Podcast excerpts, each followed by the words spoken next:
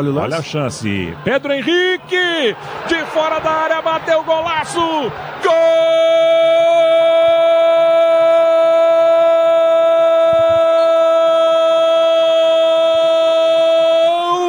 do Internacional. É do artilheiro, é do goleador, é dele, dele, dele, dele, dele, Pedro Henrique. Uma pancada de fora da área.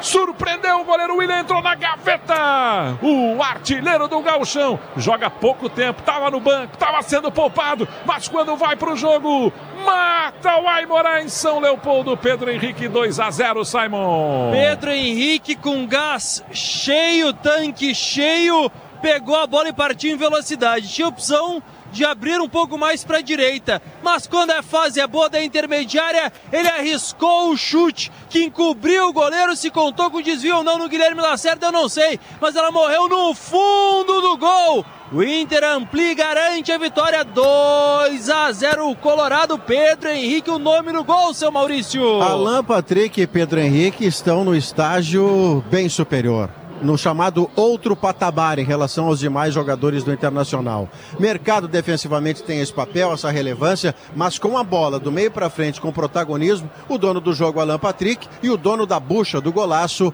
Pedro Henrique Bertoncello. Uma temporada absolutamente perfeita de Pedro Henrique. São oito gols marcados em nove partidas. O artilheiro do Gauchão, que deixa o Inter como vice-líder com 19 pontos, virtualmente classificado. Para confirmar matematicamente, o Juventude não pode vencer o clássico diante do Caxias.